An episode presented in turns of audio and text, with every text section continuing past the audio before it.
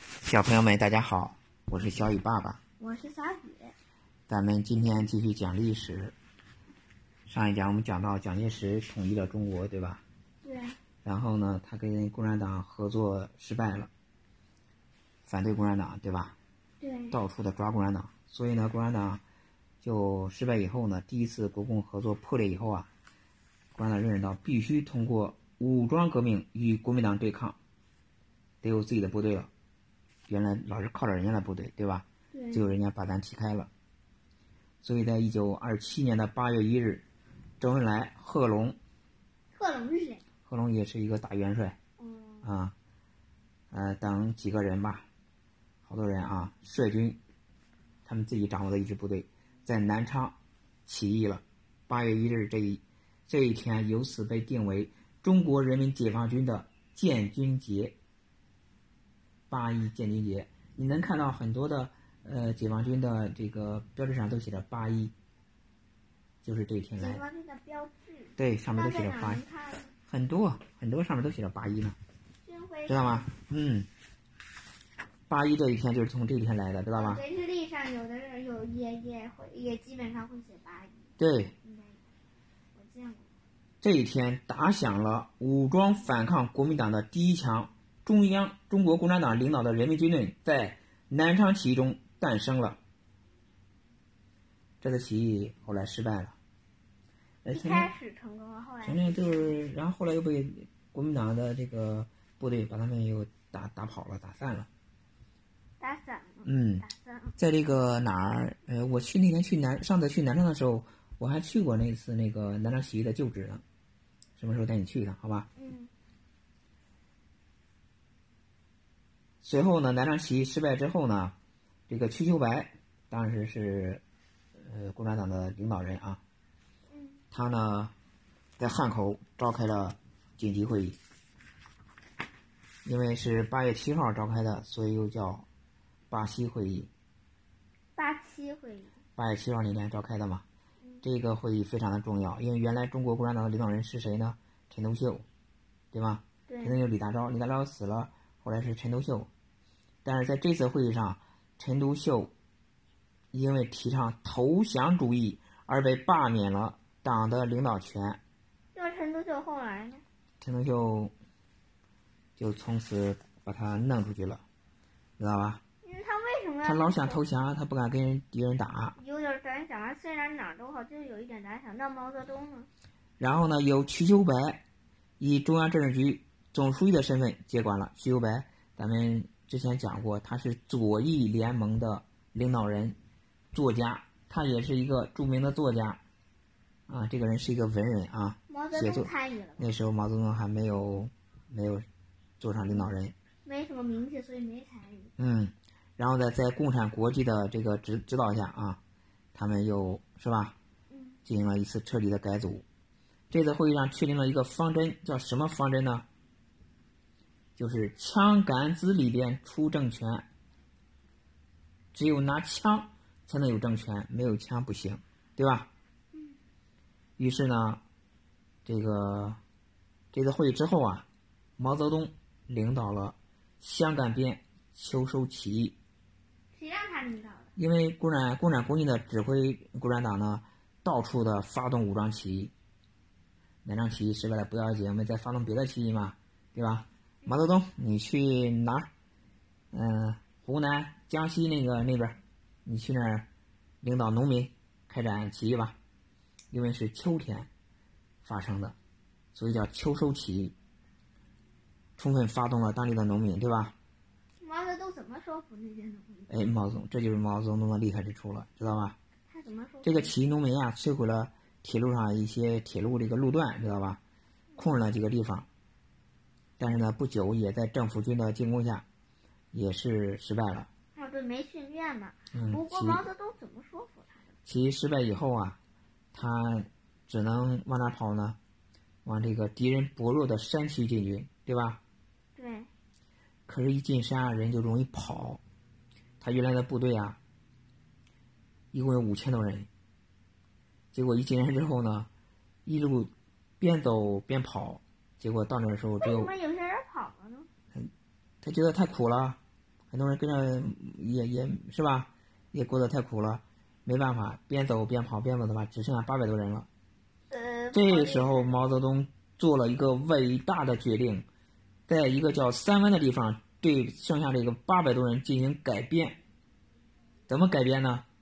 原来好像都是农民，对吧？嗯特别的散漫。现在我要改编，怎么改编呢？就是每个部队里边儿都有连以上解放军的连以上单位都要有政委，都要由党员领导，一定要确定党员来领导这支部队。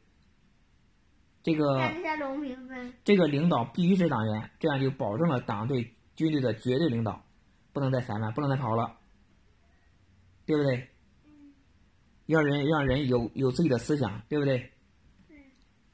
他做了这个事情以后呢，就去了井冈山，井冈山，对他把部队，因为附近呢都有国民党的部队，怎么办呢？这个山上没有啊，那当跑然，跑到了山上整顿队伍，对吧？他就一直在那儿建立自己的根据地根据地了，没错。嗯。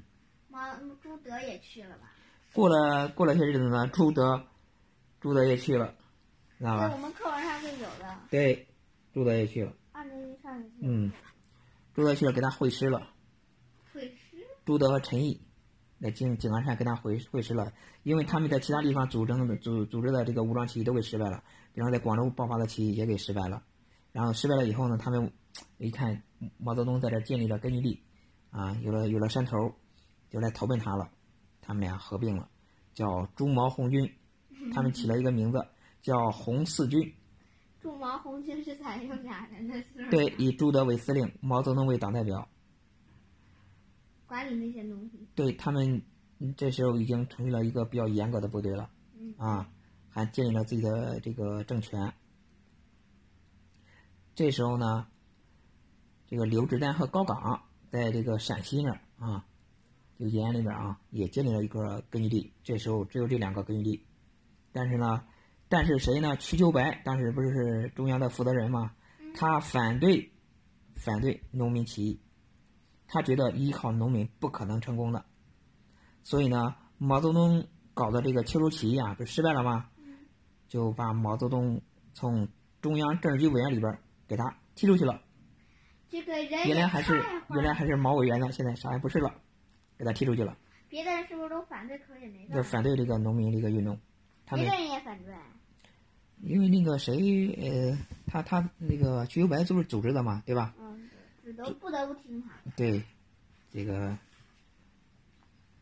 这个人也太坏，那最后成功了吧？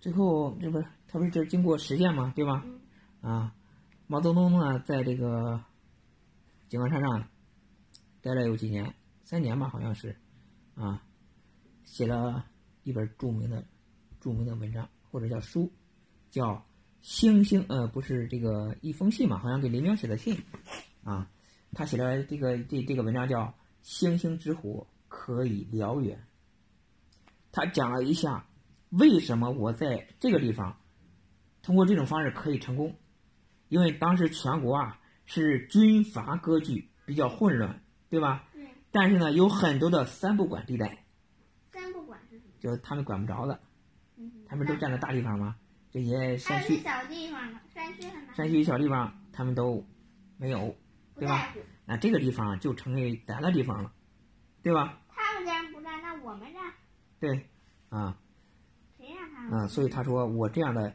当我这样的地方越来越多、越来越多的时候，是不是就成了星星之火，成为燎原之势了？嗯，对啊，对吧？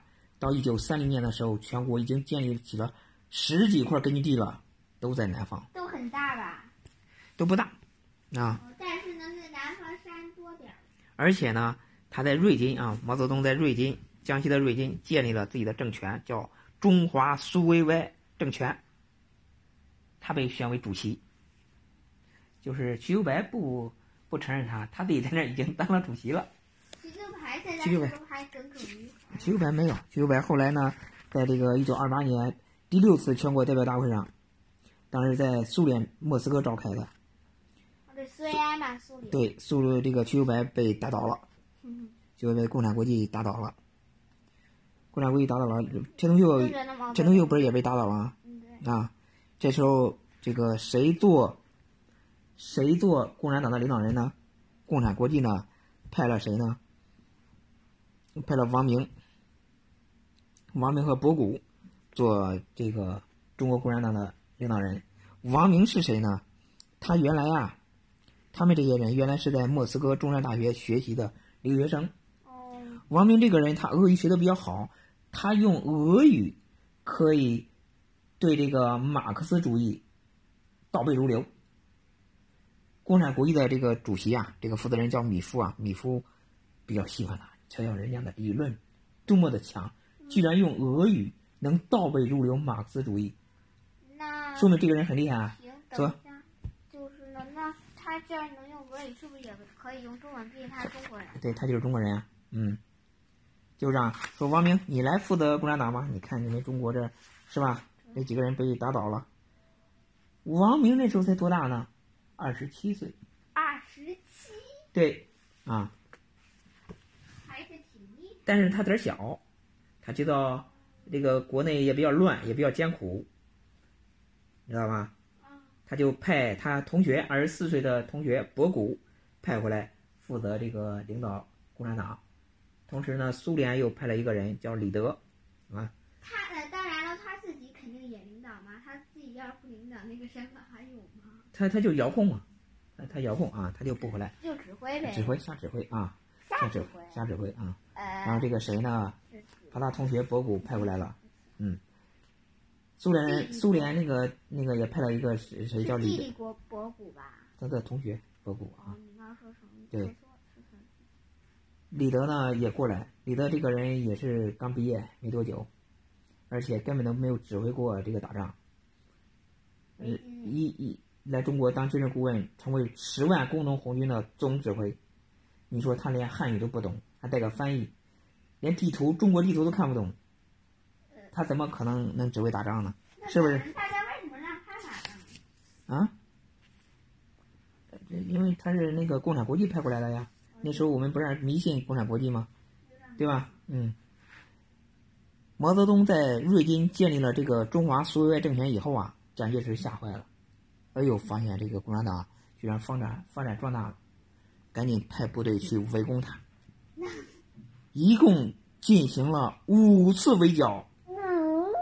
对，过几个月围剿一次，过几个月围剿一次，前四次都被毛泽东把他们打败了嗯，厉害厉害，啊！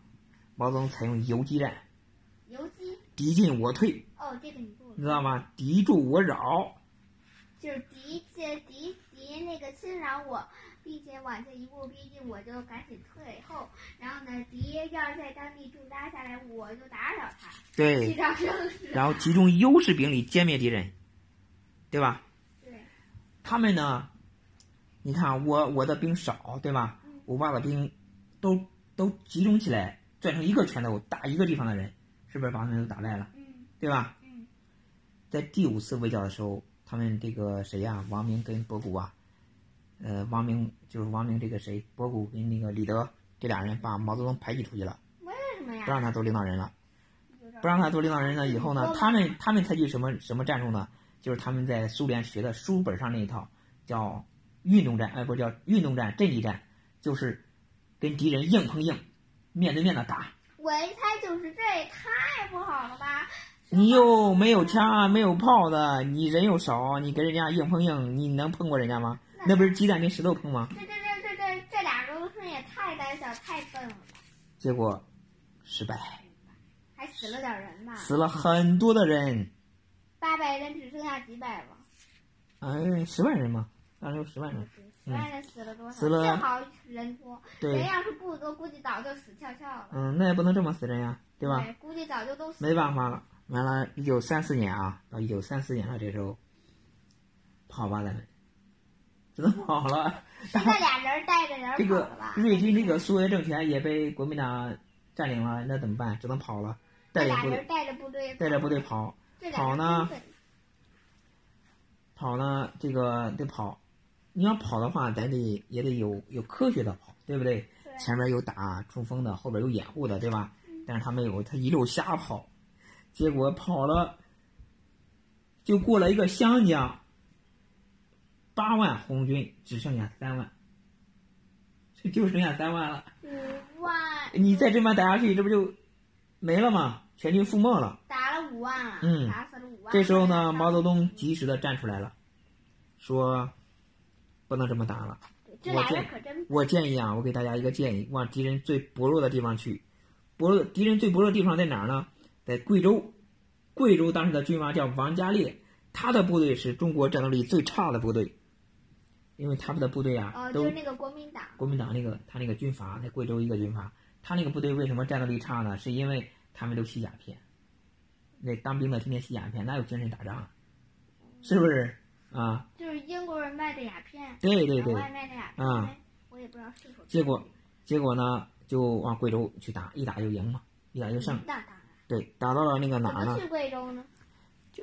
腿儿吧，两个腿儿远跑不，远？那当然远了要死了，从江西往那儿跑，你想多远啊？是不是？几公里啊？嗯，啊，几公里啊？几公里啊？嗯，那好远呢、你可别跟我说一百公里，一百公里，那一千公里都有，知道吗？哎呀，晚上睡哪儿？睡地上吗你？当然睡地了啊。那下雨了咋办？嗯，下雨了咋办？下雨了那没办法，知道吧？那只能抱团儿，啊嗯，占领了这个遵义打断一下，他们有衣服有被子吗？没有？被子你嗯，对被子没有衣服呢？啊，衣服呢？衣服有破烂烂的，鞋都没有。嗯，光着脚。对，他们到遵义呢以后呢，就说咱得开个会商量商量吧，不能再这么打了，再这么打就死完了，是吧？我再打断一下，嗯那他们走了多长时间呀？